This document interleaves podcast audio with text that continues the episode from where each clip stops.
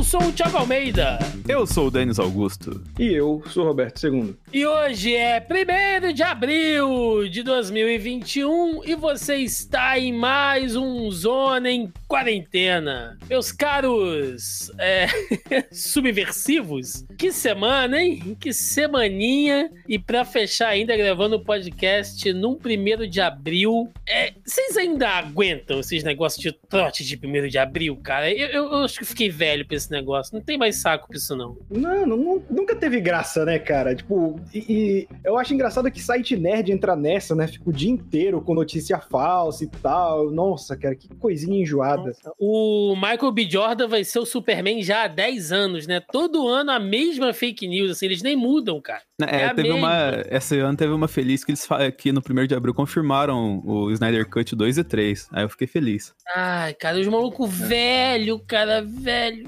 Eu, eu acho que nem o, o, Não Salvo, acho que não faz mais. Primeiro de abril. Que é muito óbvio, galera... né, cara? Tipo, Porra. sei lá, tem que fazer que nem o Google, que o Google lançou o Gmail no, no primeiro de abril e ninguém acreditou, né? É. Mas o lance do Não Salvo, né, cara, é que o aniversário do Cid é primeiro de abril, né? Então ele já é meio cabreiro com essa data, já tem tempo. Cara, eu todo ano agora faço uma campanha. Eu pego as notícias mais terríveis, as novidades mais terríveis e, e, e falo todas elas hoje, assim. Eu procuro as coisas mais escabrosas. Aí a pessoa fala, nossa, é primeiro de abril, né? Eu, não, não, é verdade, é isso aí mesmo. O fulano morreu mesmo, entendeu? É. Tipo, o Bolsonaro ainda é o presidente, né? Porra, é, quem me dera, primeiro de abril. Mas foda-se o primeiro de abril.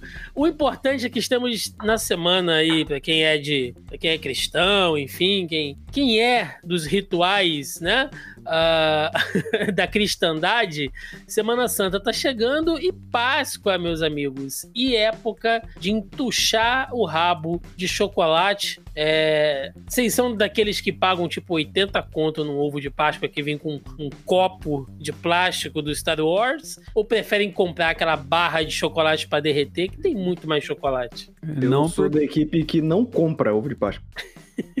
ah, eu quando compro, que nem esse ano, é, geralmente. Eu, foi que nem esse esquema do ano passado, né, cara? Que a gente falou bastante, até no, na questão do jabazeiro que a gente fazia. Compra do caseiro pra ajudar. E o caseiro que não abusa no preço também, né? Que tem uns caseiros que, porra, é foda. Mas compra pra galera, pra ajudar a galera, tá ligado? Que precisa, que faz um ovo e tal, assim. E que geralmente a galera que precisa, o cara sabe que ele precisa, ele não vai abusar no preço. E aí ele cobra, coloca um preço mais camarado do que o que, que eu já hateei aquela vez lá do Cacau Show, Brasil Cacau, essas paradas assim. E, cara, esse negócio de copo tá uma sacanagem, que eu tô vendo a galera, tipo assim, copo do, sei lá, ovo do PlayStation, um copo quadrado horrível, o ovo, tamanho do ovo de uma galinha, tá ligado? E 70 pau. É, cara, é foda, velho. Criança é foda, né, cara? Pra quem tem criança, assim, você leva a criança em mercado nessa época, você sabe. Não, assim, você... Mas já tá errado o cara que leva a criança no mercado em época de Páscoa, né? Essa pessoa já está fadada ao erro. Ela pediu, né? Sim, pô, levar criança em época de. de... É tipo passar na, no shopping, na frente da loja de brinquedo com a criança. É óbvio que a criança vai querer comprar as coisas, bicho. Não é. leva a criança, não pode, tipo, passa do outro lado, passa na frente de loja de coisa, coisa que a criança não gosta, sabe? Loja de, de joia, coisa assim. no, dependendo das ideias, quem viu Live Neverland vai saber que não é muito bem assim, Roberto. Leva. Eu não, não vi o filme, eu não peguei a piada. Passa com a criança em frente a uma banca de feira, né? Com repolho, com brócolis, assim. Aquele lote de giló, já viu que vem nas bandejinhas já assim, pronto pra você levar? Passa na frente do açougue, né? A criança se traumatizar vendo carne pendurada, assim. Né?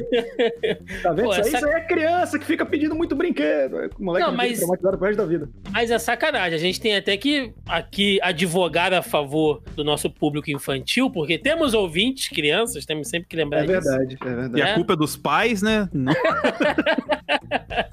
um beijo. Que fique bem claro, né, pro Ministério Público, é culpa dos pais. Exatamente. não nossa, o público infantil. Um beijo aí para todos os pequeninos e pequeninas que nos ouvem aí sempre em todo o programa, mas é, temos que advogar a favor das crianças aqui, que é uma sacanagem você ir no supermercado nessa época e falar assim, filho, vamos lá escolher um ovo de Páscoa. A criança vai querer o maior, vai querer aquele que tem um bichinho, né? Então, se você faz isso, meu amigo, você tem que ir disposto a desembocar um, um, um órgão ali para pagar um ovo de Páscoa, porque tem ovo de Páscoa que é sacanagem. Nossa, cara, mas, mas eu acho que pior que isso é, tipo, tu levar a criança no mercado, não comprar nenhum ovo, e aí no dia da Páscoa tu dá caseiro que alguma tia fez. E é sempre horrível, sabe? É sempre um gosto horroroso.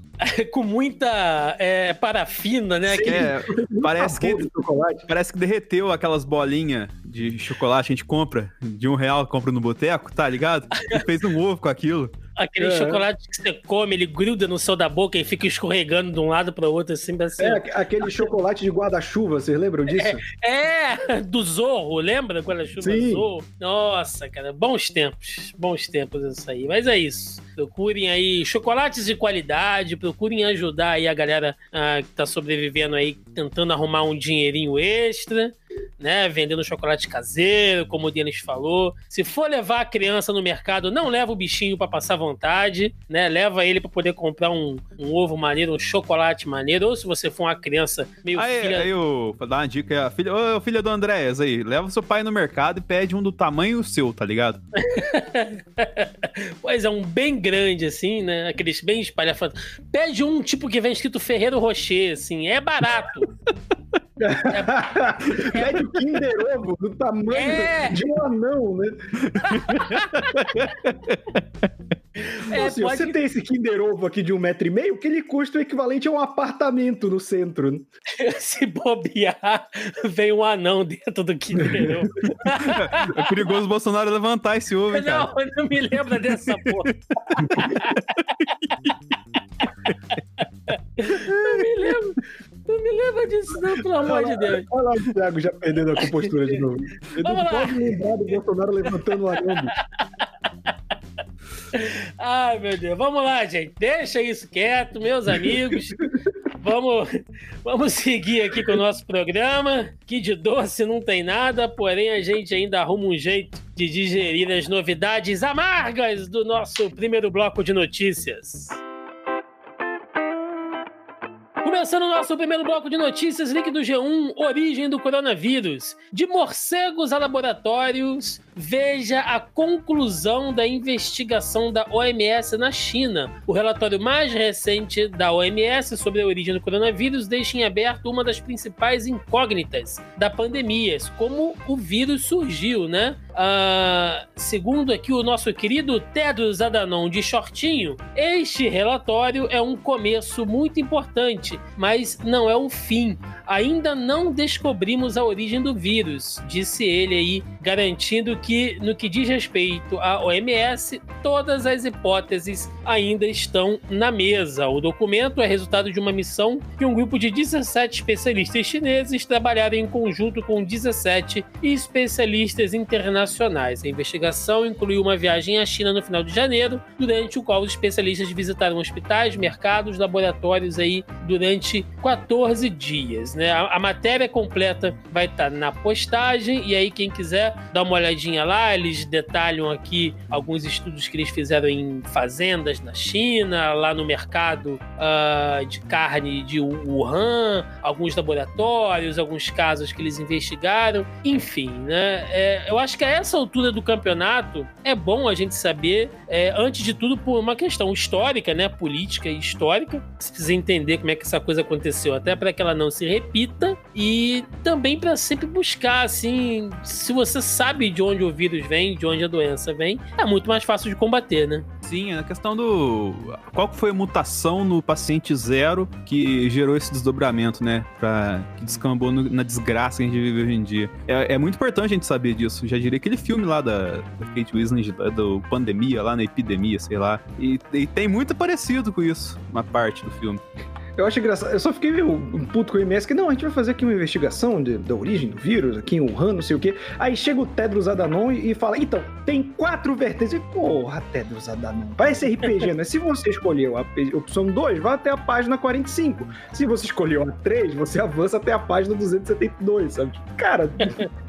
Não, né? Peraí, que investigação é essa, cara? Seguindo aqui, link do MSN. Com 18,4% da população vacinada, Chile enfrenta alta nas mortes por Covid. O Chile tem a segunda maior cobertura vacinal contra a Covid-19 do mundo. Administrou a segunda dose em 18,4% da população até a terça-feira, dia 30 de março de acordo aqui com Our World in Data. Ainda assim, a média de novas vítimas do coronavírus está em ascensão. As autoridades registraram 38 vítimas por dia de 17 a 23 de dezembro de 2020. A semana anterior ao início da imunização chegou aí no número de 103 nos sete dias encerrados em 30 de março, ou seja, médias mortes, a, a média de mortes quase triplicou no período. É, duas observações só que eu tenho a fazer em relação a isso, né? Que bom que o Chile já conseguiu vacinar praticamente 20% da sua população, mas é como a gente sempre fala, gente, só a vacina, só a vacina, a vacina é o começo de um fim. Enquanto tá rolando a vacinação, mantém-se todos os métodos e cuidados de prevenção, né? Enfim, em relação a isso, não pode vacilar enquanto tá se vacinando, porque senão você pode é, se infectar ainda ou infectar outras outras pessoas. E, nossa, né? Você vê como que as coisas são. As autoridades no Chile ficaram alarmadas com 103 mortes é, em 30 dias de março, né? Que coisa. Aqui é só mais uma terça-feira. São as primeiras horas de uma terça-feira, na verdade, né? É, é verdade. É, tipo, virou meia-noite, deu duas horas. Ih, rapaz, 103 já. Seguindo aqui, link do G1. Lentidão na vacinação contra a Covid na Europa é inaceitável, diz a OMS. A Organização Mundial da Saúde criticou nesta quinta-feira a inaceitável lentidão da vacinação contra a Covid-19 na Europa e disse que o continente passa pela situação mais preocupante em meses a lentidão da vacinação prolonga a pandemia, afirmou a divisão europeia da OMS em um comunicado no qual ressalta que o número de novos casos na Europa avançou com força nas últimas cinco semanas. As vacinas são a melhor maneira de superar a pandemia. Não apenas funcionam, como também são muito eficazes para as infecções é, sejam limitadas, né? afirmou o diretor da OMS na Europa, Hans Kluge. É, e você vê que os caras estão vacinando lá, né? Tá seguindo a agência, tá tendo vacina assim, tá tendo demanda. É, há uma reclamação de que não tá sendo mais rápido, mas tá tendo vacina. É outro mundo, assim, cara. É igual.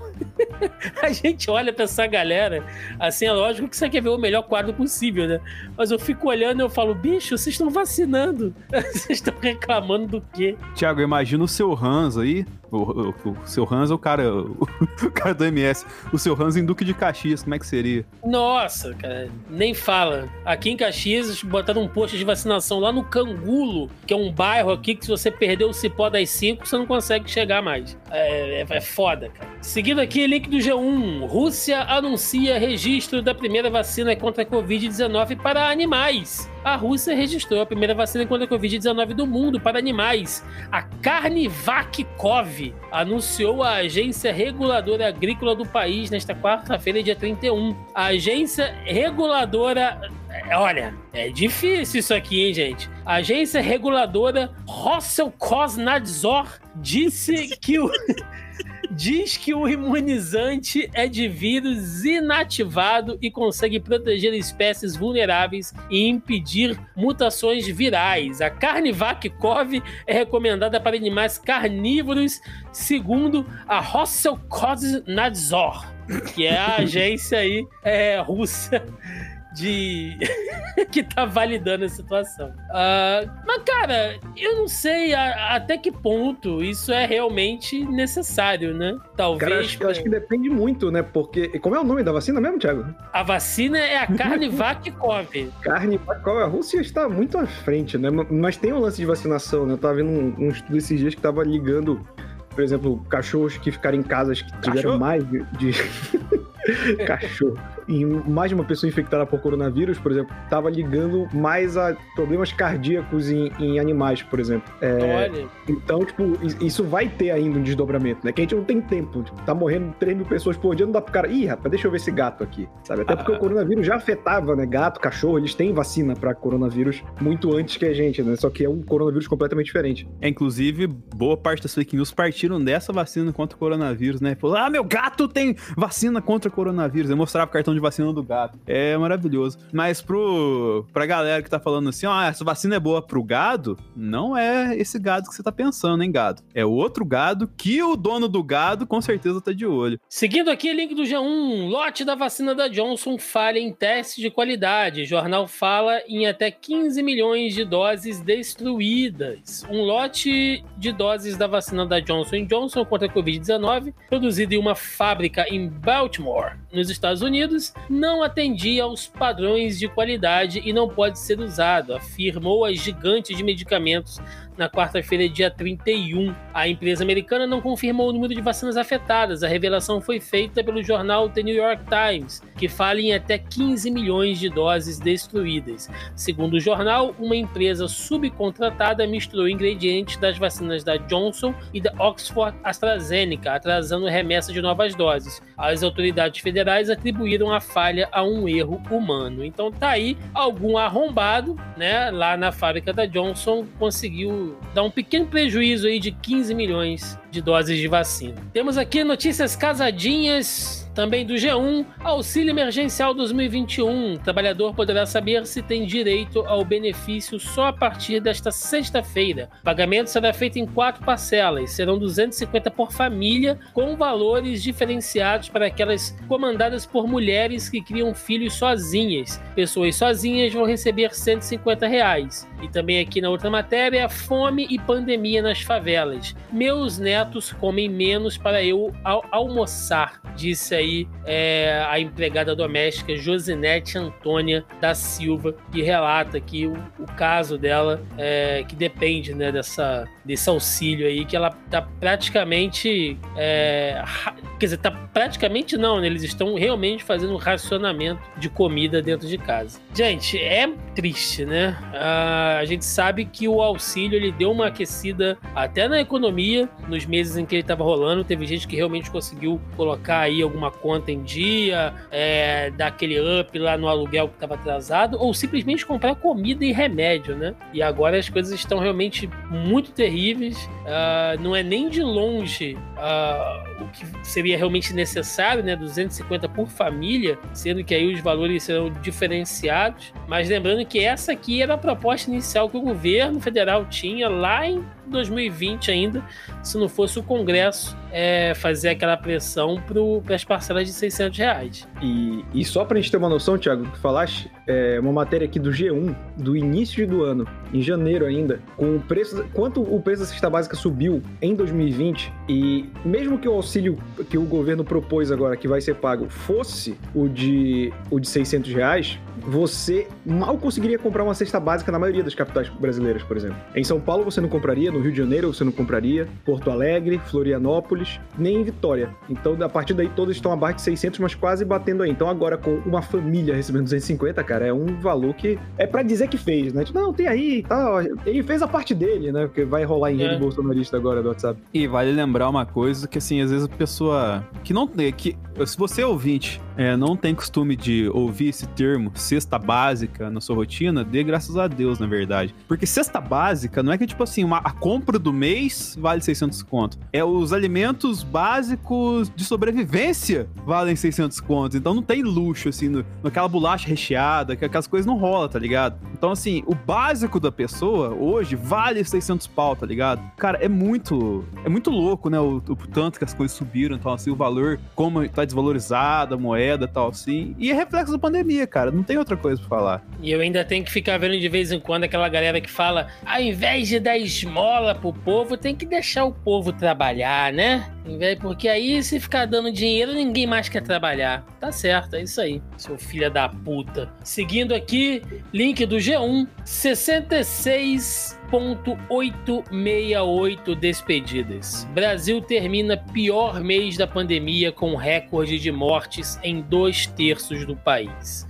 Em março, mais aí de 66.800 pessoas perderam a vida para a Covid-19 no Brasil, segundo dados das secretarias estaduais de saúde apurados pelo consórcio de veículos de imprensa. Em 18 das 27 unidades federativas do país, morreram mais pessoas neste mês do que em qualquer outro desde o início da pandemia. E aí a matéria tá aí para quem quiser dar uma olhadinha. Só essa semana eu fiquei sabendo aqui de uma família amiga aqui, quem, eu já não via já há algum tempo, onde a, a mãe, né, a matriarca lá da família uh, morreu de Covid, uma das filhas está internada e o marido dessa filha que está internada já morreu também de Covid. Ou seja, só aí você já tem irmãos, né, que perderam. Só nessa única família você vai ter uma uma criança que no mínimo perdeu a avó e o pai juntos, né? Então é muito triste, cara. É, é, muito triste e os números estão realmente galopantes. Link aqui do G1 em São Paulo: enterros noturnos, vans escolares levando corpos, cemitério lotado. Como o aumento de morte por, por Covid impactou o serviço funerário em São Paulo. Corpos sendo transportados em vans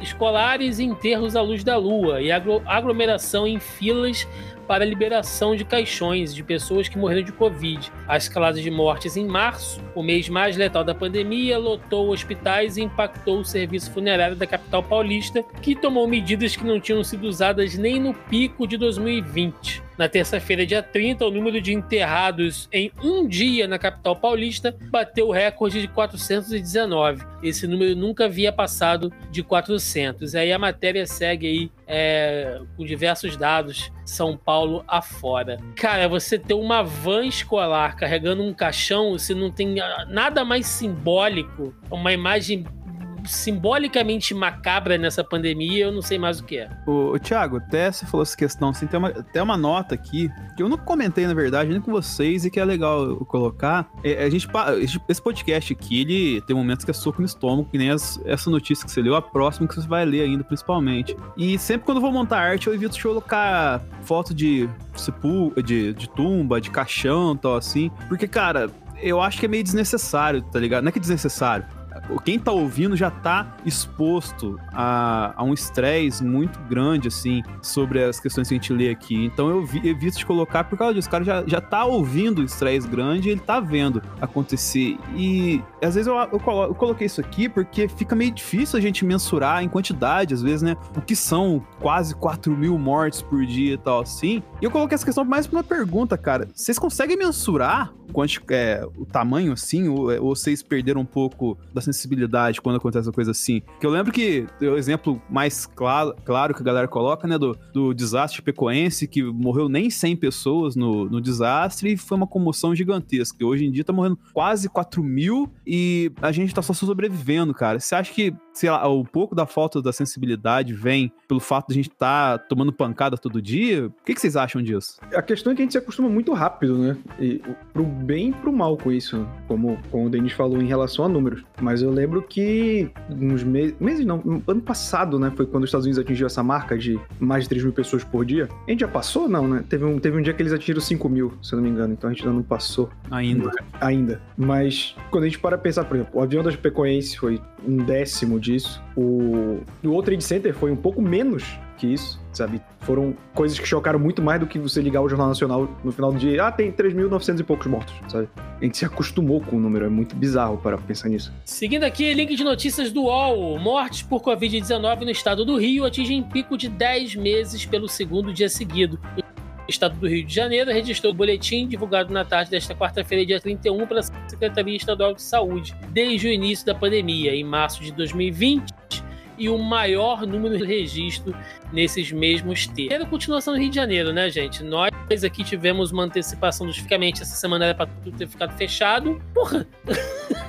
tá tudo fechado e você tá sentado aí no bar. A cena, né? O cara falou, é, esse lockdown não tem dado em nada, né? O cara falou isso na mesa do bar, assim. Tipo, é, é, é. tem que dar uma garrafada na cara, assim, bicho. É, sei lá, é voltante. Eu, sabe o que é foda, cara? As pessoas não sabem o significado da palavra lockdown, velho. É. Seguindo aqui, link do G1, variante do coronavírus que se assemelha à da África do Sul é detectada no interior de São Paulo. O presidente do Instituto Butantan diz que ainda não se sabe se a variante encontrada em uma mulher de 34 anos de Sorocaba é a da África do Sul ou uma nova, surgida a partir de mutações da P1, chamada de variante brasileira. É isso, gente calma, calma, torcedores, calma, né? Não é pra dizer, ai meu Deus, agora já tem um vírus da África que misturou com a, com a mutação brasileira. Calma, foi detectada, tá? Está sendo uh, em análise aí pelo Instituto Butantan, galera de Sorocaba aí, mas né? É mais uma variante que pode sempre estar tá aparecendo alguma coisa nova, segundo aqui a nossa própria cientista de plantão, né? Que a Cecília já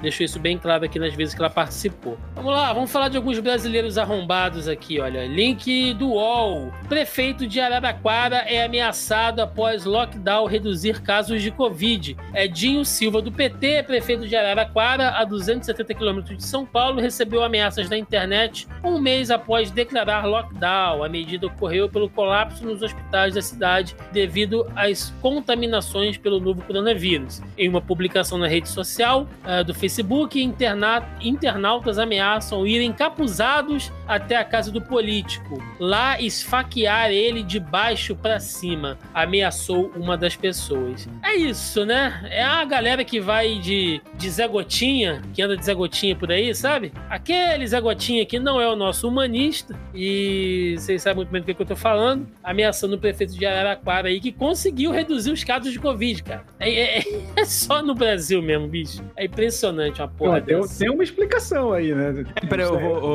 antes, Roberto, antes da explicação, só pro JP fazer. Eu vou gastar um pouquinho, JP. Faz um Coitado, efeito daquelas vozes robóticas aí, JP. Eu vou falar um negócio. A galera que tá ouvindo vai entender. E o lockdown, hein? E a economia? Tem um fator, detalhe com duas letras nessa notícia aí que, independente do que, que, o, que o Thiago lesse, ela ia ser enxergada de outra forma, né, Roberto? Sim, é verdade, né? Um certo partido aí, né? Link do G1, vacinação clandestina contra a Covid-19 em BH. Veja o que se sabe e o que falta saber. A aplicação das doses teria acontecido no dia 23 de março em uma garagem de coordenadas, empresa da família Lessa. A gente deu essa notícia aqui é, em edições passadas, que a princípio estaria sendo investigado, né? E a matéria aí, para quem quiser olhar é, com mais detalhes, vai estar linkada no nosso post. Cara, é surreal, assim, porque segundo, né, havia sido dito é, an anteriormente por essa galera aí lá da, lá da empresa dessa família Lessa, eles teriam comprado com a a vacina da, da Oxford, né, e tal, e a AstraZeneca negou, falou que não, aqui vocês não compraram não. Ou seja, não só tá tendo uma vacinação clandestina, como pode ter um caso de desvio aí gravíssimo, porque de alguma maneira esse negócio chegou lá. E também tem o lance do de ser vacina falsa, né? A galera tá falando que venderam vacina falsa pros caras. Então tem muita coisa nesse rolê aí pra ser investigado, velho. Cara, se você comprou vacina falsa e se vacinou, tá certo, né, Roberto? É, né, cara? Não vai ninguém. Tomou um sorinho ali, tá hidratado. Acontece, cara. Esse é o muro da vergonha da semana, Thiago? Não, tem, temos bons muros da, da vergonha aqui. O Brasil tem muita concorrência nesse sentido, né? Seguindo aqui, duas notícias casadas, uma da BBC e uma do G1. Coronavírus no auge da pandemia. Empresas brasileiras distribuem kit Covid a funcionários. Empresas brasileiras estão distribuindo a funcionários o kit Covid, como ficou conhecido um conjunto de medicamentos sem eficácia comprovada ou já comprovadamente ineficazes para a Covid-19. A BBC News Brasil encontrou ao menos quatro empresas que estão fazendo isso em São Paulo, no Paraná e em Santa Catarina. Em uma delas, funcionários ouviram na semana passada presencialmente palestra de uma médica sobre o chamado tratamento precoce. Enquanto isso, Lira fala em momento de guerra e defende direito de empresário vacinar funcionário contra a Covid. Pauta foi discutida durante a primeira reunião do Comitê Anti-Covid formado por Bolsonaro. A lei exige que doses sejam doadas ao SUS enquanto grupos prioritários não forem vacinados. Gente, tá um bololô esse negócio de compra de vacina por empresa, porque o Roberto já falou isso muito bem aqui na, numa outra edição que a gente comentou sobre isso, né, Roberto? Que a empresa não é boazinha, ela quer vacinar o cara é pro cara trabalhar, né? A verdade é essa. Essa coisa da doação, isso também é complicado, porque se você coloca uma lei que vai fazer uma empresa doar, né, é, 100% das vacinas enquanto os grupos prioritários estiverem sendo é, ainda vacinados, nenhuma empresa vai comprar, bicho. Entendeu? Se, se a gente for, for, pensar assim, tá, que seja, né, que as empresas vacinem lá essas pessoas que pelo menos você tá tirando uma carga do SUS, né? Se a empresa ela tá bancando ali que seja uma parte das suas vacinas, ao menos você alivia o SUS é, em algumas outras vacinas que podem ir para outras pessoas, que não sejam vinculadas a essas empresas. Mas a verdade é que nenhuma empresa vai ficar comprando vacina para ter um lote 100% doado pro governo, né, cara? Isso não vai acontecer. E outra parada,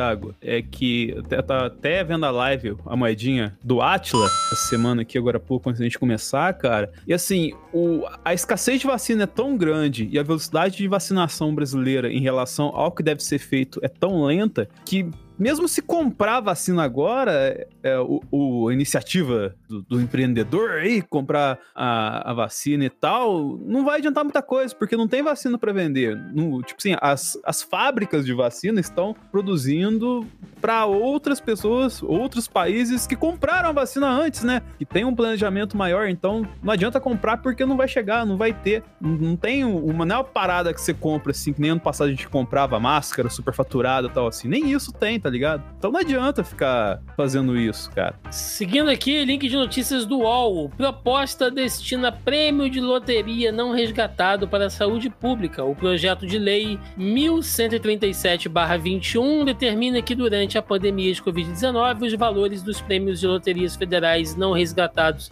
pelos ganhadores sejam repassados integralmente ao Fundo Nacional da Saúde. Os recursos deverão ser aplicados exclusivamente em ações de enfrentamento do coronavírus, preferencialmente na compra de vacinas. Existe alguém que não pega o prêmio da loteria, cara?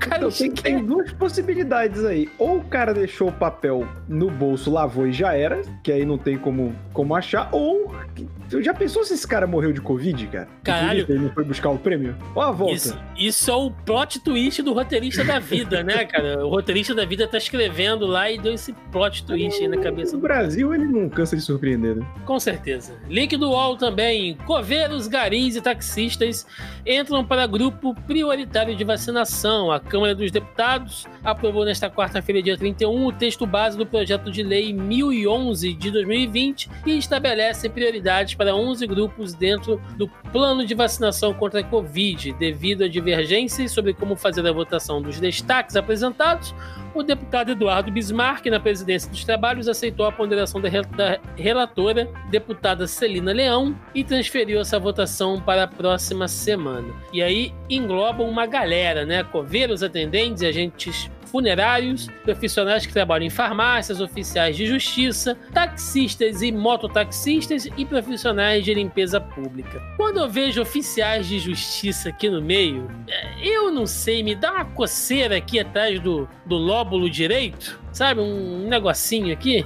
É difícil, hein? Porra, cara. Não, e o pior é que essa galera tá atendendo de casa, bicho. Tem audiência sendo feita remotamente. Por que, você vai. Não, não faz o menor sentido. Faz sentido, mas não faz sentido. Link do G1. Após a primeira reunião do comitê da Covid, Bolsonaro diverge de Queiroga e Pacheco sobre o distanciamento. O comitê formado pelo governo. O comitê formado por governo e Congresso, criado na semana passada para discutir ações contra a pandemia de Covid-19, teve a primeira reunião nesta quarta-feira, dia 31. Após o encontro, o presidente Jair Bolsonaro fez um pronunciamento no qual voltou a criticar medidas de distanciamento social. Nesse ponto, o discurso de Bolsonaro divergiu de outros participantes da reunião, que também fizeram um pronunciamento: o ministro da Saúde, Marcelo Queiroga, e o presidente do Senado, Rodrigo Pacheco. Primeiro falaram com a imprensa Pacheco e Queiroga. Na fala dos dois, em algum momento, surgiu a defesa das medidas de distanciamento social para conter a pandemia. O presidente da Câmara, Arthur Lira, também participou da reunião. Eu vi, cara, esse pronunciamento do Bolsonaro e assim, foi o Queiroga, né? Falou ali, não daquela maneira enfática que ele poderia fazer como ministro da Saúde, mas pelo menos a gente já tem um ministro falando sobre distanciamento e máscara. Já é um passo, né? E aí ele falou ali e tal, e o Rodrigo Pacheco do Senado também reiterou. E aí o Bolsonaro vem com aquela tipo: olha, no meu entendimento, pelo que eu tô vendo aí, é exatamente assim que ele falou. Pelo meu entendimento, tem uns países na Europa aí que não tá funcionando muito bem, não. O cara trata, bicho, um assunto de política e saúde nacional como papo de boteco. Ah, Bolsonaro sendo é, Bolsonaro, né? Foda. A gente já falou isso em outros programas, né? Tipo, é exatamente isso que ele faz. Caralho, por que, que eu ainda me surpreendo, né? A culpa é minha, cara. Eu que. Otário sou eu, né? É, otário sou eu, ainda né? fico vendo isso. É, igual, igual eu, outro dia tava aqui conversando com um amigo, ele, ah, porque o Bolsonaro é aquele tiozão do churrasco. Eu, porra, bicho, nunca me convida pra uma festa de família. Vai tomar no cu se você tem um tio igual o Bolsonaro. É, link do Correio Brasiliense. General Paulo Sérgio diz que o exército já se prepara para a terceira onda da Covid, responsável pelo setor de recursos humanos da Força, inclusive da área da saúde. Militar acredita que em dois meses o Brasil enfrentará a nova etapa da pandemia. Ele destaca que a taxa de mortalidade na instituição é de 0,13%, bem abaixo do índice de 2,5% registrado na população. Pois é, né? É, essa semana as Forças Armadas aí começaram a vocalizar algumas dissonâncias em relação ao nosso excrementíssimo. E tem o general Paulo Sérgio aí que cuida ali da, da saúde das Forças Armadas ali, dizendo isso, que eles já estão se preparando, né? Então, assim, se, se, se bobear, cara, tem a, até o exército daqui a pouco tá falando de isolamento social e o presidente tá lá nessa tipo, não, mas eu ouvi falar que lá na Europa tá, não, não é bem assim, não, né? É, é, essa notícia, até você vai ler as próximas duas aí, que faz algum sentido ter o, perante os acontecimentos da semana, essa postura da galera do, do exército. Mas assim, pode ser, logicamente, que o exército tá super preparado para isso e que escolheram o pior representante do exército na logística para conduzir o ministério, ou pode ser só um marketing pro exército querer desligar ainda mais a imagem dele desse governo ainda, porque viu que o negócio tá feio e quer pular fora do barco, né, Thiago? É, então vamos lá, deixa eu ler essas outras duas notícias aqui, a gente faz um, um comentário geral, né? Link do G1: Bolsonaro oficializa seis trocas ministeriais. Comandantes das Forças Armadas devem se reunir para avaliar cenário na defesa. O presidente trocou o comando de Relações Exteriores, Defesa, Justiça, Casa Civil, Secretaria de, de Governo e Advocacia Geral da União. É, e aí, no caso aqui, né, o governo tem atualmente 22 ministérios ainda. E link do Correio Brasiliense: imprensa internacional destaca troca de comando nas Forças Armadas. Mudança abrupta no comando das três forças surpreendeu o mundo. Terremoto político sacode o país que já luta com um dos piores surtos de coronavírus do mundo, apontou aí o jornal britânico The Guardian. É, nosso foco aqui no podcast é falar de pandemia né? A gente fala de assuntos envolvendo política quando a política está ligada no contexto da gestão, né? Aí de saúde, de segurança, enfim, de tudo que tem a ver com a pandemia. Então, nem valeria muito a gente entrar aqui em, em a, conjecturas políticas né, em relação às Forças Armadas. Porém, é nítido, né? Óbvio, evidente, ululante que. O quê? O quê?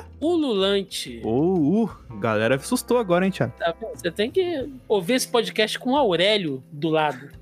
Companheiro aí, Thiago tá fora. Aí, aí, o cara tem um irmão chamado Aurélio, né? Tá sentado do lado, assim, ouvindo o podcast. Mas não, gente. É, a gente nota que esse desgaste do governo agora por conta da pandemia tá muito grande, né? E ainda mais pelo que foi feito com o Pazuello, não que o Pazuello não mereça toda a desgraça que se abata sobre ele daqui para frente. É, mas é muito humilhante, cara. Para as Forças Armadas, entendeu? Você ter generais lá constantemente humilhados, desmentidos nessa questão de saúde, de segurança pública, entendeu? Pelo presidente dia e noite, bicho sabe? É muito humilhante. É muito humilhante você ter ali militares tendo que entrar em choques com, com ah, órgãos. É, civil, sabe? E é uma mistura, assim. Lógico que eles mesmos procuraram entrar nessa sinuca de bico, né? Porque se você tem algum militar da ativa se envolvendo em questões de Estado,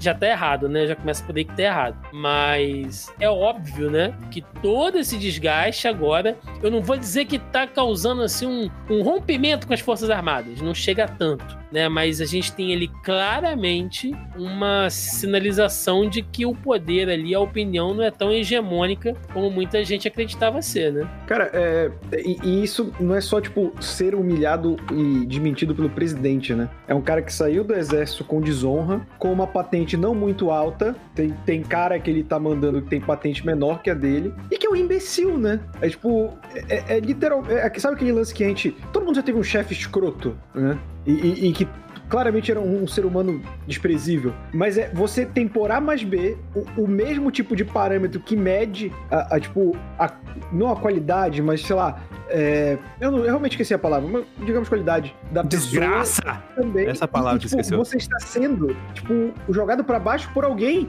de, um, de, uma patente menor, cara. Na mente, eu, eu, não sei como os militares aceitam isso numa boa, sabe? Sem criticar ele mais publicamente. Porra, no governo Dilma, qualquer, qualquer general merda vinha, esse governo tá, tá meio ruim, né? Pô, realmente, que foi que levou o golpe? E aí tão caladinho, cara. É, em, boa, em boa parte, eu vou deixar o Denis comentar aí da opinião dele. Em boa parte, a gente também sabe, né, Roberto, que tem um dinheiro forte rolando aí, porque. Tem aquela picanha superfaturada, né? É, não, não, não, não só o que é gasto com insumos e estrutura com as Forças Armadas, não. Eu digo em relação a militares da ativa que estão em altos cargos de Estado e estão recebendo pelos dois. Então tem aí militar, cara, que tá tirando quase 80 mil por mês, meu parceiro. Então, assim, para tudo tem um preço, né? E a gente tá vendo aí que, nesse caso, o preço tá na folha de pagamento. Pois é, cara. E olha que a gente falou isso tudo e nem se atentou ao mais óbvio que é a queda do, do Ernesto Araújo, né, cara? Talvez é o que mais liga a pandemia, assim, né? O Brasil precisa desesperadamente de uma relação internacional, mandou o cara embora agora e, e a gente nem comentou sobre isso, de tanta coisa que acontece, cara. Ah, velho, é muito foda, velho. Mas, assim, essa questão é mais um que tá pulando o barco do Bolsonaro, né, velho? Vamos ver quem que sobra e até quando esse cara consegue se manter é, na, na balsa dele ali no, no poder, cara. Porque, velho, não tem como mais. Tá, tá, tá, já tava sustentável um ano atrás. É, pede pra sair, cara, pelo amor de Deus. Mano. É, nesta Araújo que era um maluco, né? Prejudicou ainda mais as relações com a China e com o Mercosul, que são parceiros diretos que a gente tem aqui, até para agora é, é, questões de fronteira, de, de, de, importação, exportação. O cara conseguiu fazer o Brasil. Se você tem um, uma, uma desgraça de um chanceler, né, que vai numa reunião da ONU lá e diz: não, que se o Brasil for um párea, então que sejamos um párea. Eu tenho orgulho de falar isso. Porra, você vai fazer o quê, cara?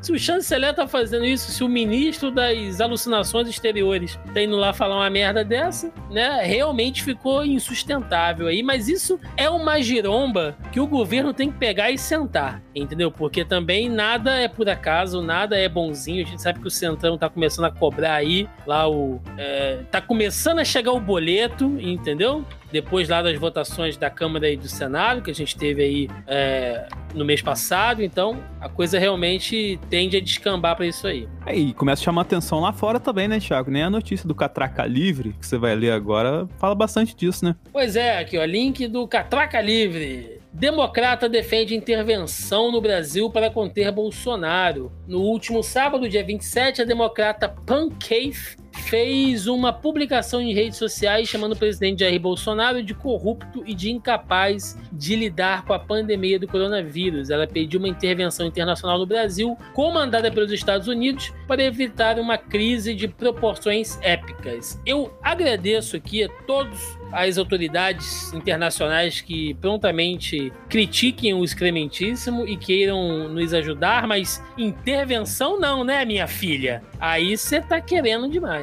É engraçado, né, Roberto, que o americano ele gosta sempre tipo, opa, dá para intervir ali, vou ali ajudar, né? É, E- né? Tem petróleo? É, é. Tem petróleo? É foda, cara. Tipo, eu, eu vejo a galera falando, não, tem que ter uma intervenção. Intervenção é o caralho, gente. O país é soberano. O que tem que fazer é tirar esse presidente. Para com esse, esse negócio de querer ficar buscando. Primeiro que os Estados Unidos não ajuda ninguém, né? Nem A eles última usam. vez que- Exato. Os Estados Unidos, a última vez que ajudou o Brasil, a gente acabou com o golpe de 64. Bela ajuda que eles fizeram, né? A última ajuda dos Estados Unidos foi fazer com que o Brasil recusasse a Sputnik. Então, eu sou contra completamente qualquer, qualquer intervenção estrangeira sobre, sobre o Brasil, cara. Pô, deixa isso bem claro, assim. E pra quem acha que isso é uma boa ideia, nunca vai ser. Porque vai interferir. Vocês acham que o cara vai pegar uma economia que nem a do Brasil e não, não, só vou ajudar ele com a questão da vacina, gente. Vão interferir na economia, no consumo, uma série de coisas. E aí, se for pra sair da, da pandemia pra ficar mais fudido do que a gente tava, deixa que a gente resolve, né? É, e nessa semana que a gente comemorou, eita, comemorar, né? Que celebramos o golpe de 64, né? Segundo o nosso governo, é, segundo nota do próprio gen- general Vilas Boas, Roberto, é, ele mesmo afirma que no contexto histórico dos acontecimentos, o Brasil, o, que o mundo estava dividido pela Guerra Fria, o Brasil estava colado com os Estados Unidos. Ou seja, para quem ainda acha que é, mu- é tanta coisa, né, cara, que tem que falar, assim, que a galera não, não estuda, da- de, de- de navio é, americano perto das nossas costas aqui, durante o, o golpe e tudo mais, e todas as ameaças, enfim. Ah, quem acha que esse tipo de coisa não acontece, cara, tá de brincadeira mesmo. Não, não, e, e é engra- eu acho muito engraçado, né, cara, como a galera que defende tanto o, o golpe militar, e não tem que chamar de outra coisa, é golpe, gente, é golpe militar, sim. É, eles falam, não, mas veja bem, a ditadura brasileira é, livrou o Brasil da ditadura comunista. Então, beleza, então você está estabelecendo por A mais B que existem tipos de ditadura que valem a pena apoiar. É isso. Porque é a maior, é a maior coisa, né? Quando você fala que você é de esquerda, que você é comunista, não, então você defende ditadura, você tá defendendo filho da puta. E outra, já se foi provado por A mais B que não existia. Cara, tem, tem documentos da União Soviética falando que naquele momento o Brasil não estava inclinado a se tornar uma nação comunista, porque, como era a Guerra Fria, tanto os Estados Unidos quanto União Soviética tinham interesse. Pô, Brasil do tamanho que é, o potencial econômico do Brasil interessa duas grandes potências. E existem relatórios dos Estados Unidos e da União Soviética que eles não iriam. Os Estados Unidos só apoiou porque, tipo, cara, se você pode empurrar um país mais à direita, mesmo ele estando ao centro, você vai empurrar pra garantir a segurança, sabe? E aí, a, a mesma galera que fala que a gente é doutrinado na escola, quantos de você, aqui, dentre nós três, quem já não ouviu que os militares agiram por medo do comunismo? Na, Porra. na escola, eu falo, na escola, não no boteco. Na escola, esse- eles não dizem que haveria uma ditadura comunista, mas que os militares agiram por medo disso. Não, e a turma fala, né? Não, porque o comunismo tava ameaçando. Eu, eu- eu li aquela nota do Vilas Boas, eu fiquei assim, tipo, não, porque é uma situação ali, né? Naquele contexto, o Brasil estava sendo ameaçado por uma força misteriosa e tudo mais, como se, né, Mao Tse Tung tivesse aqui no. fosse, sei lá, é, um governador aqui no- no aqui no Brasil, como se em cada esquina tivesse um, um- um, sei lá, um doutrinado do Stalin, É, Qualquer o, o, coisa, o assim. Mocetung tava beijando o Jango na boca, né? tinha a coluna Prestes.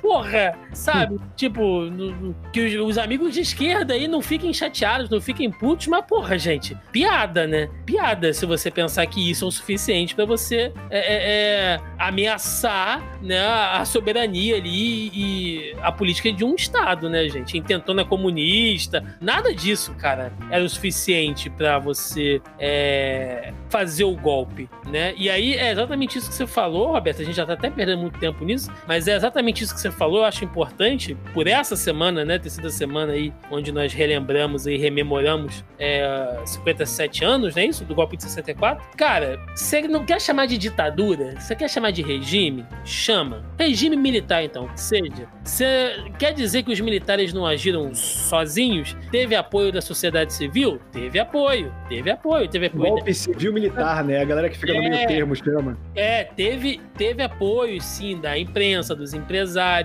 da igreja, né? A gente teve apoio disso tudo, até porque historicamente, eu até comentei isso no Twitter, historicamente, gente, todas as vezes que as Forças Armadas brasileiras saíram da caserna foi por apoio e incentivo de uma parcela da sociedade civil. Historicamente, o governo sempre foi. O, o, historicamente, as Forças Armadas no Brasil sempre foram legalistas. Historicamente. Tá? Então você tem ali parte da sociedade civil que vai lá atazanar os caras, entendeu? E inflamar ali já um certo espírito revolucionário, né, por parte de alguns oficiais, para esse tipo de coisa acontecer, né? Então, assim, você quer chamar de regime? Chama. Você quer chamar de golpe civil militar? Chame mas não deixa de chamar de golpe, entendeu? Porque qualquer atitude que venha do próprio Estado ali, entendeu? Ameaçar de maneira as bases constitucionais, como foi feito naquele período, é golpe.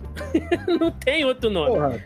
Então, porra. Não é, é um conceito difícil, galera. Porra, cara. É, primeiramente, eu gostaria de falar que eu fiquei em silêncio durante esse diálogo, porque tem uma galinha desesperada na minha janela gritando aqui. Cara, eu vou te falar que eu fiquei mudo em muitas partes, porque chega às 5 horas, eu acho que é a hora que a galera volta do trabalho, os cachorros da rua ficam maluco, cara. Mas parece uma sinfonia. e segundo, só comentando rapidamente sobre essa questão, lembro que ano passado eu tava fazendo um trabalho, não sei para quem, assim, e é uma pessoa que tava lá, era tipo graduada, tem altos, alta patente na empresa dela e tal, assim. E ela, comenta, ela tava comentando com uma pessoa que tava junto comigo, que é mais velha, assim: Nossa, eu tô fazendo um estudo lá sobre questão da ditadura militar brasileira. Você tem algum relato, assim, algum documento? Perguntou para essa pessoa, né? Sobre tal, assim, pra dar uma estudada, assim, tal, assim. Aí ela, como pessoa mais velha, falou assim: Ah, eu tenho algumas coisas tal, assim, só que é muito pouco, porque eu vivi a época e não tinha nada disso e tudo mais, assim.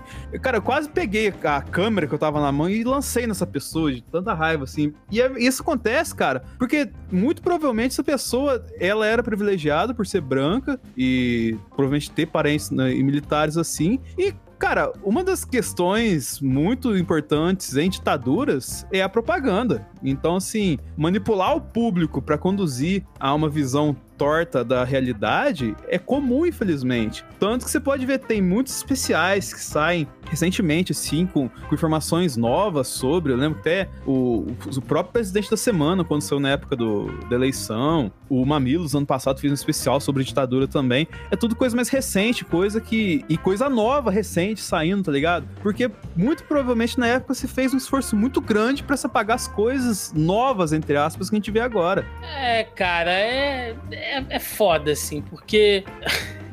eu vejo essa turma dizendo, não, porque você não tinha notícias de crime, né? Você não tinha notícias de corrupção. É lógico, né? Quando o Estado gere todos os órgãos de fiscalização e notícia, é, aí. É Quando o cara que dá notícia de corrupção é levado pro porão do DOPS, é. aí fica fácil não ter notícia Porra. de corrupção. Cara, e outra coisa, as pessoas pegam parâmetro, por exemplo, é, e isso é uma parada muito que eu vejo muito, por exemplo, o, o meu pai ele tem uma visão é, é muito aberta da questão da ditadura, por exemplo ele tem a idade da ditadura. Meu pai nasceu dois dias depois do golpe. No aniversário do meu pai é dia 3 de abril. E ele nasceu em 64. E ele fala, cara, a ditadura não afetava a gente, mas é que ele fala, porque o teu avô nunca foi uma pessoa política. Ele nunca se posicionou politicamente. Meu avô até hoje, né? É uma pessoa que vê a vida de uma maneira muito lúdica, sabe? É, então, tipo, não afetava ele. Mas o meu avô era uma pessoa que, se ele se posicionasse politicamente, ele seria afetado. Ele era importante na comunidade, no bairro que ele cresceu. Foi o bairro que ele cresceu, que ele criou a família. Então, ele era uma pessoa que era influente no bairro dele dele, né? Tantas, diversas vezes é, é pediam para ele ir e vir como vereador e tal, mas ele nunca foi para essa parada, ele nunca gostou. Se ele se posicionasse, cara, ele seria afetado. As pessoas têm que começar a ter esse, essa questão. A gente cresceu no Brasil é, com a noção de que se envolver com política era errado, era coisa chata. Aquela famosa frase, né? Futebol Você comentou isso, né? Não se discute, sim. É, a gente toma como parâmetro o fato de não se posicionar politicamente, quando é o contrário. A gente tem que tomar uma oposição política. Você quer ser de direita? Seja.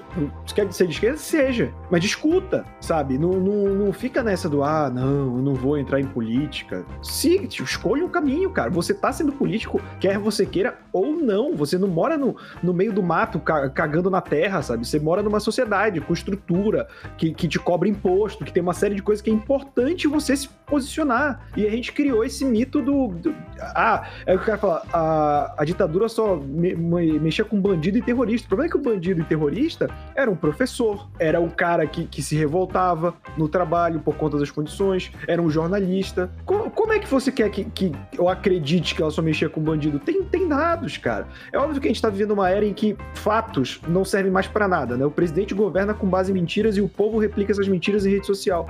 Mas é- é- não se pode comemorar se o Brasil tivesse sido sério durante a redemocratização. Tava tudo preso, sabe?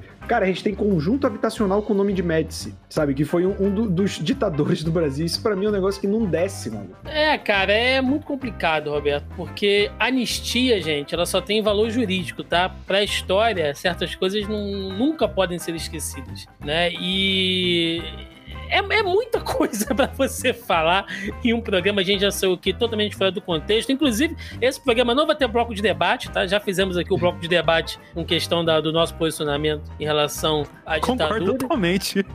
Mas com certeza. é, mas é isso aí, cara. E assim, se você hoje acha que, ah, mas é porque antigamente não se via falar de nada disso, ninguém, tudo era uma beleza, faz o seguinte, vai atrás de notícia da Coreia do Norte. Assim, você vai ver lá assim, notícia do dia, na Coreia do Norte, tudo bem. Segundo fonte, agência de notícia Coreia do Norte. É, é assim que a coisa funciona. Então, sabe, você tem que ver a fonte, tem que ver o contexto, como o Roberto falou, às vezes é, ah, nunca mexeram comigo, porque você também nunca se posicionou politicamente, né? Gente, durante esse período, durante os, os anos 60, se você pegar ali algumas intenções, ó, a coisa só começou a descambar realmente no governo Jango, não foi por causa de comunismo, mas quando começaram a falar em reforma agrária, o bicho começou a pegar, né? Aí a gente teve aquelas manifestações lá pela, pela, pela como é que é? Pela família e pela... ah, aquela manifestação em São Paulo que teve grande, teve na Central do Brasil, enfim. Sim, É, família, bons costumes. é, essas porra aí. Quando, quando começou essa falar em reforma agrária, meu amigo. Se vocês forem atrás de algumas matérias e alguns artigos que falam sobre a situação no campo durante a ditadura, o que teve de morte, assassinato estranho, bizarro, dentro dessas fazendas e tudo mais, sabe? É, é muita coisa, é muita coisa, entendeu? Todo o período, contexto militar, de revolta, de, de tudo na história do Brasil, tudo. Ó, cara, a- aqui é tão maluco que a gente teve, salvo as devidas proporções, a gente teve um militar fazendo um golpe para impedir um golpe militar. É, pesquisem a história do Marechal Lott, vocês vão entender.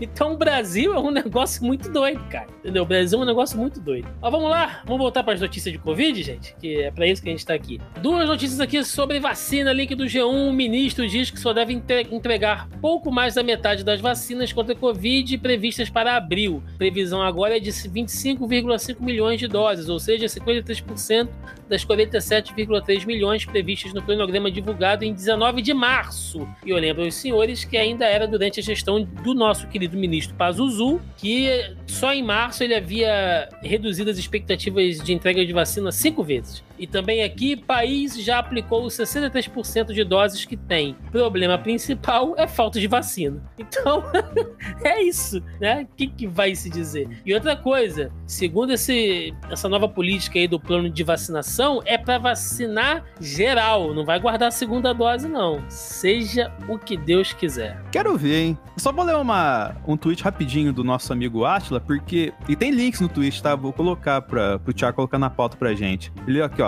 Nosso plano de imunização inclui Coronavac, o governo federal recusou a compra, Oxford, que a Fiocruz fez um acordo, a Covax, que o ministro de Relações Exteriores recusou a compra, Sputnik V, que acatamos o pedido dos Estados Unidos para não comprar a vacina, da Pfizer, que ignoramos o quando eles vieram atrás da gente no, em 8 de agosto do ano passado, e a Janssen que a gente só comprou nesse mês de, de, mar- de março que acabou aqui, é, de março que acabou e entrando em abril. Ou seja, a falta de vacina, como diz o aqui, é por escolha do governo. Então não adianta adianta a gente ficar falando outra coisa, cara. E por falar em vacina, link aqui da Forbes e do Butantan, gente. Olha só, do próprio site do Butantan. Na Forbes, conheça o bilionário norte-americano por trás da Butanvac.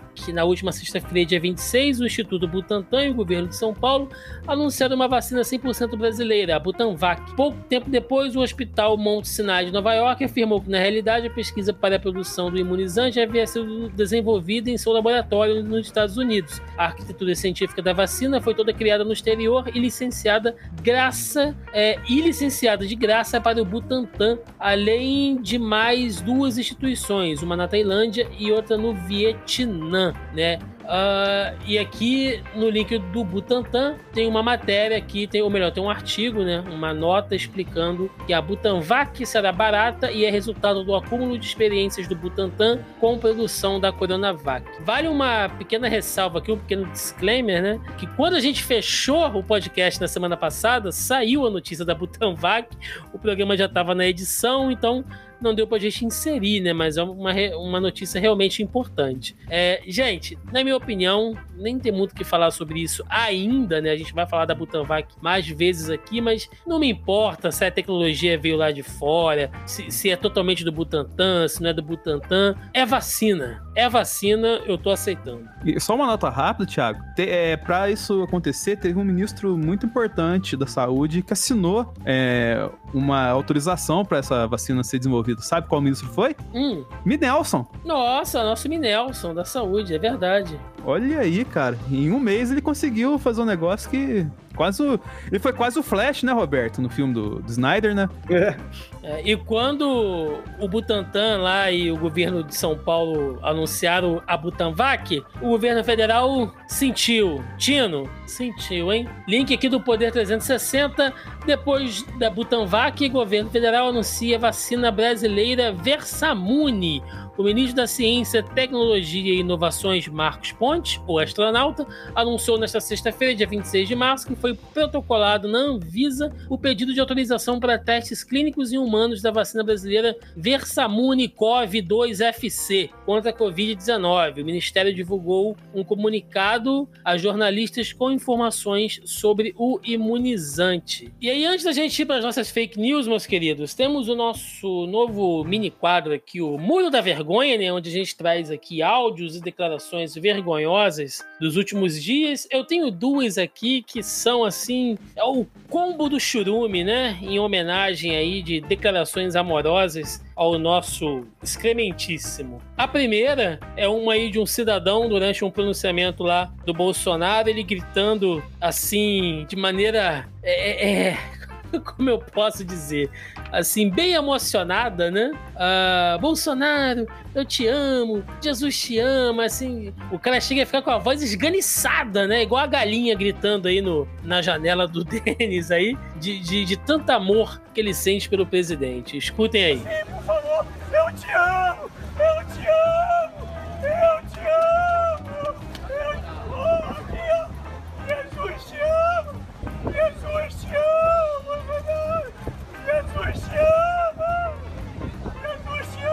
Inclusive, Thiago, o cérebro dos dois é o mesmo.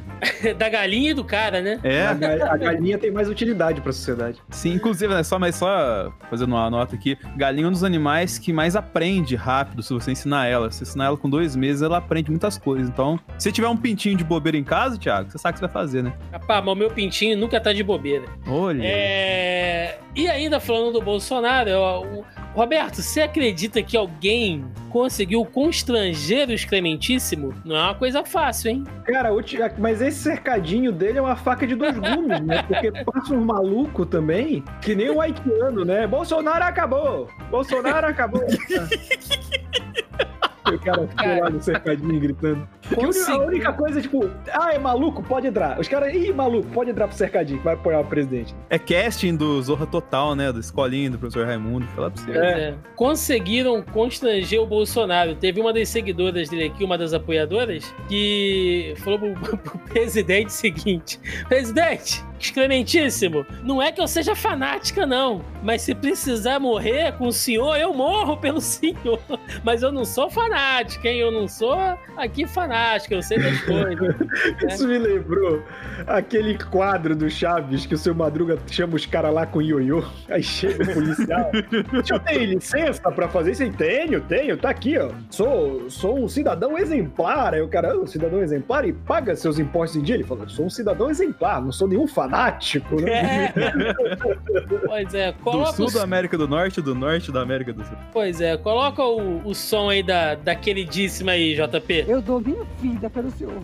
E não é fanatismo, não, não. Não é fanatismo. Eu sou uma mulher consciente. Eu que eu tô nervosa, desculpa, eu tô muito rouca. Mas, o senhor saiba que se eu que tiver que morrer, eu quero morrer junto do senhor.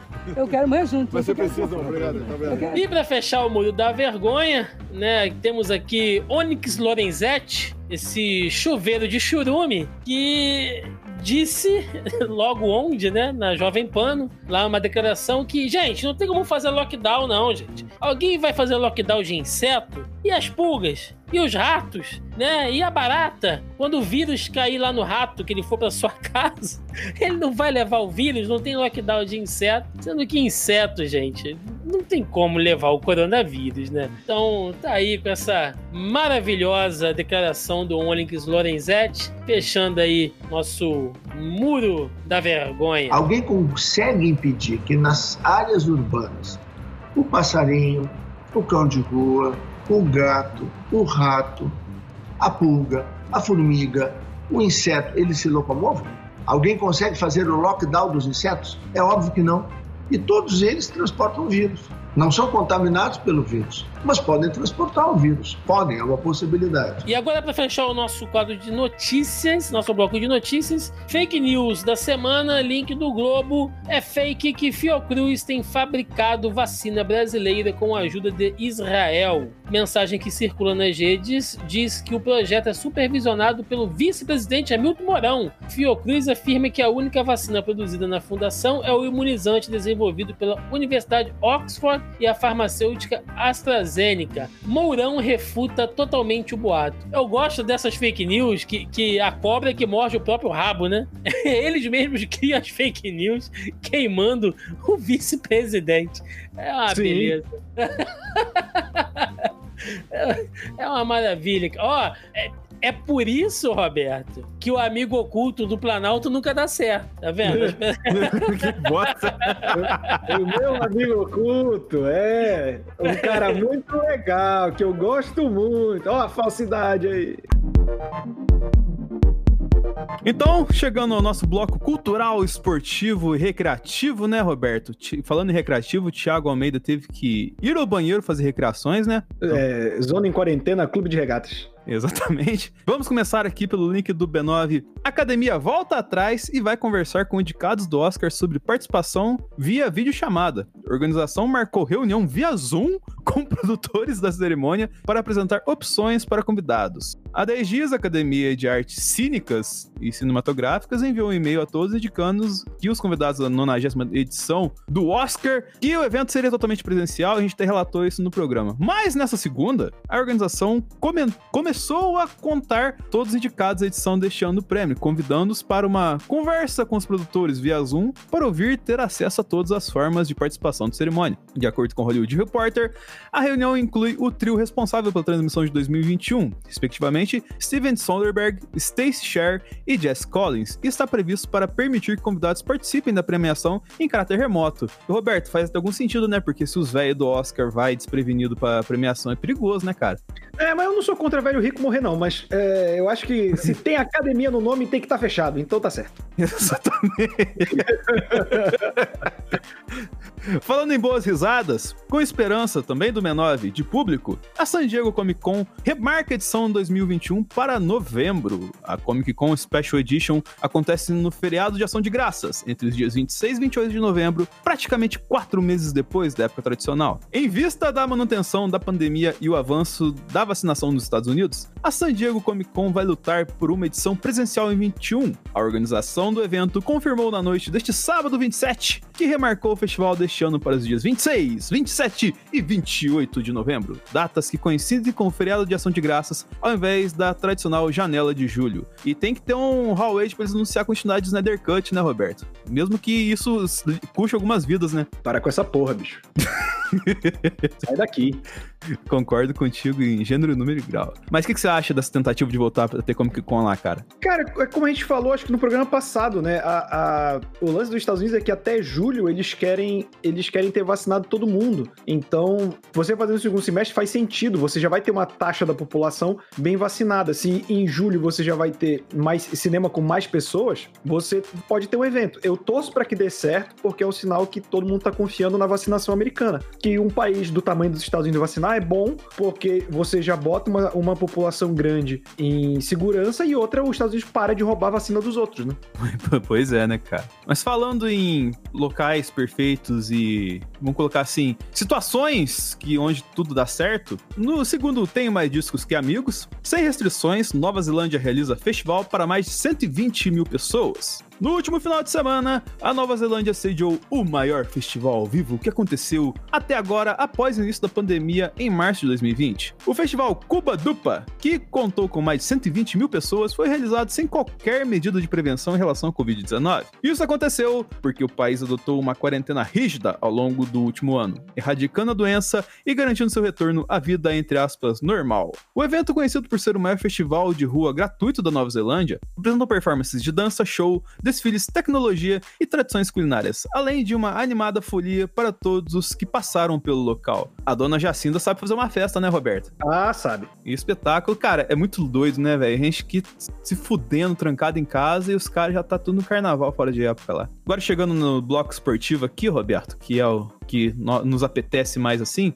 Segundo o UOL, a Federação Paulista e clubes criarão uma, entre aspas, bolha para tentar retomar o futebol. A Federação Paulista anunciou a criação de uma bolha para fazer com que o Paulistão 2021, que foi paralisado duas semanas, após medidas do governo estadual, seja totalmente retomado. Em comunicado divulgado no início da tarde de hoje, a entidade decidiu também, em acordo com os 16 clubes participantes do torneio, endurecer outras medidas do atual protocolo, como a realização de um maior número de testes PCR. O novo documento é uma tentativa de convencer o Ministério Público e Estado a liberar a volta do campeonato. Roberto, essa questão do futebol também, o, o PVC até colocou no blog dele que os clubes de São Paulo estão dispostos a jogar de assim de anão, né, para finalizar o Paulistão. Que ânsia para acabar com o Paulistão, né, cara? É, queria essa ânsia na hora deles se colocarem contra as federações para não ter estadual, né? É, tá fudendo o calendário, assim, mas acho que tá cada vez isso mais destaque, né, cara? Que você acha que o estadual, assim, tá, vai mais quanto tempo, assim, pelo menos o, nesses esses locais tem que ter mais time nas principais divisões, cara? Cara, eu acho que. Cara, eu não sei te dizer porque o medo que esses times têm da federação, cara, e da CBF é um negócio meio absurdo. É, o, o, Flamengo ter jogado com os, os, titulares contra o Bangu, beleza, mas eu acho que é para ser demonstração, sabe? Para mim não tinha que não tinha que, que jogar mais, não, é só para testar uma coisa assim, parte física, e esquece essa merda, sabe? Pois é, né? É que o que eu falo de acabar é por causa do lance da televisão tá dando cada vez menos dinheiro e menos atenção pro estadual, né? Eu sei que a Globo já não passa jogo do Paulistão na quarta-feira, né? Só passa é. domingo. Então, Agora, assim. Tipo, tá o chão e, e, o Carioca tá passando na Record, nessas Flá TV, Flu TV da vida que não dão nem um décimo do dinheiro da televisão. É, é, é, muito maluco, cara. São novos tempos mesmo que a gente tá vivendo. É, isso pode significar uma debandada, uma esvaziada nos estaduais, que é o que a elite pede, mas os, os clubes do interior não. Mas isso é papo pra outra hora, né, Roberto? Sim. Vamos aqui finalizar esse bloco com Olimpíadas. Segundo o Globo Esporte, revezamento da tocha olímpica em Osaka é cancelado após aumento dos casos de Covid-19. Informação foi confirmada pelo primeiro-ministro do Japão, agência de notícias Reuters. As prefeituras de Osaka, Hyogo e Miyagi adotarão medidas mais restritivas a partir da segunda-feira, 5 de abril, e as mesmas devem permanecer em vigor por um mês. A programação do comitê organizador dos Jogos Olímpicos previa que o fogo olímpico passaria por Osaka nos dias 13 e 14 de abril. Roberto, por onde o fogo olímpico vai passar até a Olimpíada, cara? Pelo cu de quem planejou isso. É foda, né, cara? Os caras estão com fogo no rabo mesmo pra fazer essa Olimpíada, né? É, é É, só cara, questão tá comercial, cara? Olimpíada é muito dinheiro, cara. É muita grana que rola em Olimpíada. E os caras não querem perder essa bocada, né? Tá foda, bicho. Não, não tem como ter Olimpíada, velho. Não Porque, tem, mas, mas vai rolar. Os caras já definiram que vai rolar e tá foda, cara. é, se cuide os japoneses que estiverem ouvindo nosso, que tiver parente no Japão, porque vai, vai gente do mundo inteiro pro Japão e vai possíveis variantes do mundo inteiro vão pro Japão também, né, Roberto? Então, Sim. japonês aí, se prepara porque vamos ver momentos difíceis depois da Olimpíada aí. Como a gente não teve o bloco de debate hoje, né, Roberto? Já vamos pra bizarrice de uma vez. E essa aqui eu gostaria que você lesse. Vou até pegar o link aqui, porque eu acho que é muito de apetece. Você já pode até puxar ela e já dar o seu recadinho no coração. Eu joguei aí no Discord, porque o título é Quero andar de mãos dadas e outros desejos da pandemia, segundo o Tinder. Eu acho, Denis, que a abstinência deixa as pessoas meio lelé da cuca. Sim. É, é só ver a galera que é em céu, né? A ideia que eles têm. Mas, tipo, assim, gente, calma, quero andar de mão dada. Você não quer. Você tá carente, filho da puta. Você não quer ficar andando de mão dada com um cara que você acabou de conhecer, sabe? É foda, né? Ainda, ainda mais depois desse tempo que tá todo mundo trancado, porque muita gente provavelmente passou muito tempo de mão dada e não podia passar, né, Roberto? Exatamente. Aí fode, né, cara? Mas só lendo um trecho aqui, ó. Assim como outros apps de paquera, o Tinder teve um aumento no número de usuários desde o início da pandemia, um efeito provocado pelas restrições de circulação. Segundo a empresa, 60% dos membros recorrem à plataforma porque se sentem solitários e desejam conhecer novas pessoas. As conversas também se tornam 32% mais longas, com base nestes e em outros dados. Aí Que tem inferno. várias paradas aqui e tal, assim. Honestidade, autenticidade. Caralho, velho. É muita. É tipo. é- Roberto, você usou o Tinder bastante tempo na sua vida, cara? Já, cara, já usei. E é um saco. É, é foda, né, cara? Porque você tem que ser alguém que absolu- absolutamente você não é, né? Pra fazer alguma tensão nisso, né, Não, cara? não é nem isso, cara. Eu não digo nem de ser quem não é, mas é que, tipo, uma das paradas. Isso é uma parada minha, óbvio. Legal de sair com alguém é você conhecer a pessoa, ver se vai dar certo, se não vai dar e tal. Transar também é uma parte muito importante, né? E legal. Sim. Mas, tipo, o problema do Tinder é que, justamente por ser uma parada. E eu entendo que, que não seja um lance seguro para as pessoas também, né? Se vacilar, a gente dá muita, a gente dá muita margem pro azar indo conhecer uma pessoa que a gente mal conhece, mas, tipo, as pessoas querem conhecer tudo da tua vida antes do primeiro encontro. E eu acho, tipo, cara, isso tira meio que a graça do primeiro encontro, sabe? Pra mim, perde todo, tipo, a parte de conversar num bar ou num restaurante e tal, trocar uma ideia. Tira, sabe? Você querer, ah, não, o que, que você faz? O que, que você gosta e tal. Isso é pergunta para primeiro encontro. Acho que depois de uma conversa de já ver que o outro lado não é muito maluco, ou sei lá, bolsonarista, acho que já rola de. Tipo, não na pandemia, obviamente, mas de marcar um encontro. A galera fica muito em conversinha, sabe? Eu acho que isso tira a graça. É foda, né, cara? Eu vou fazer diferente hoje, vou colocar o recadinho do coração. JP, até põe a vinheta aí de uma vez.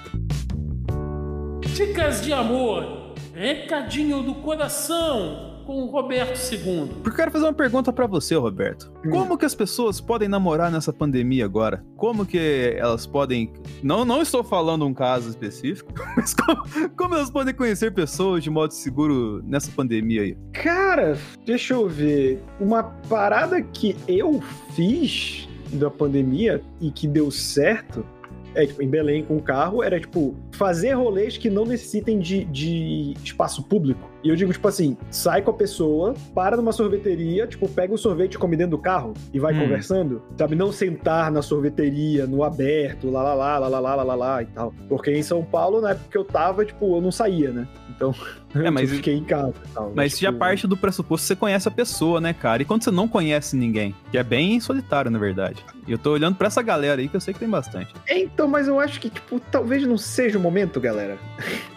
tipo, o Tinder é uma opção, mas, tipo, o Tinder é o lance de você assumir um risco, porque você não sabe se a pessoa tá se isolando, né? É por isso que eu não uso Tinder, cara. Porque, tipo, cara, sei lá, eu vou dou um perdido no Tinder, depois eu venho em casa, a pessoa que tem, sei lá, a pessoa que deu perdido é coronada. Aí depois eu vou visitar meus pais, eu passo por causa de, um- de uma trepada. É foda, né, velho? Tem, tem que ter um autocontrole, né? Eu acho que, sei lá, acho que não é o momento disso, mas, tipo, é, é que vai demorar, né, cara? O foda é isso, né? Ah, vai. Então eu acho que o pensamento da semana é esse aí. Vai demorar, galera, mas segura as periquitas aí. Roberto, faça seu jabá aí, cara. E pra quem gostou de me ouvir falando besteira aqui, eu também falo besteira lá no youtube.com barra a hora suave, né? Que fala de quadrinhos, série, videogame, tudo mais. E também tô a cada 15 dias falando de Batman lá no Mansão N, toda sexta-feira, no Momento Suave, o seu resumo de notícias da cultura pop. Mas teve um cara que chegou no momento certo, que é o Thiago Almeida. Opa, gente, estamos aqui com algumas dificuldades técnicas, véspera de Semana Santa, mas o diabo tá solta. Só pra eu saber aqui, vocês já estão fazendo o encerramento, né? Então cheguei na, naquela hora exata, né? Que temos sempre que, que agradecer aqui. Nesse, en- enquanto a gente ainda não levou o golpe, a gente agradece democraticamente a galera da audioheroes.com.br e nossos amigos, nossos colaboradores, nossos parceiros, né? Que eu tenho certeza que se- seriam nossos vizinhos nos porões do DOPS se estivéssemos na ditadura. Então, Caralho. eu quero agradecer a galera da Audio Heroes por toda a ajuda aí na edição de mais um programa. Então, se você precisa de serviços de edição, vinhetas, locução, produção, logo, publicação e consultoria na área de podcasts, é só entrar em contato com a galera da audioheroes.com.br que eles vão fazer aí um uma consultoria, um atendimento, um precinho bacana aí para atender o serviço de vocês. Ainda mais que eles precisaram de bastante trabalho nesse final, que eu baguncei inteira a edição do JP, nem fiz meu jabá, mas todo mundo sabe que tá lá no analisador, né, Thiago? E pra ajudar o JP a prospectar mais clientes, a gente faz o quê sempre, toda semana aqui? Damos cupons, né? Essa semana temos dois cupons aí em celebração a um dos momentos mais arrombados da história do Brasil, né? Aí ao golpe de 64. O cupom dessa semana é hashtag JP Subversivo, né? Que é aí um cupom que você pode ter aí nos momentos mais difíceis. E também temos aqui, pensando nessa Páscoa vindoura, o nosso cupom hashtag JP ao leite, porque se o JP se o JP fosse um chocolate, com certeza ele seria aquele chocolate ao leite que derrete na boca, assim, adoçando o nosso paladar, né? Então, é isso. Então você encontra o Zona em Quarentena nos principais agregadores e aplicativos de podcast. Estamos também no Spotify e no Deezer. Além, claro, aqui na nossa casa, no zonae.com.br, onde você encontra linkado na postagem aqui todas as notícias, acontecimentos, fatos, tudo que a gente citou tá bonitinho linkado lá no nosso post para vocês irem lá atrás e ver e comprovar e checar as notícias aí por vocês mesmos. Fora isso, o Zona E está nas principais redes sociais: Facebook, Instagram, Twitter e YouTube. Vocês nos encontram aí facilmente.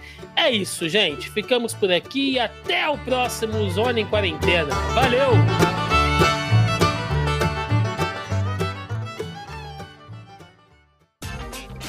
Este episódio foi editado por Audio Heroes. Saiba mais em audioheroes.com.br.